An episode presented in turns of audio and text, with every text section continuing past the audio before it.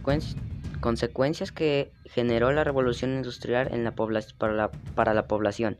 Las consecuencias fue el cambio climático. ¿Qué medidas pudieron contribuir a reducir su impacto? Dejar de producir bastante calor. La población actúa, actual podría padecer una situación similar. Sí. ¿Qué podemos hacer para evitar que se extienda el periodo de cuarentena? Seguir las recomendaciones.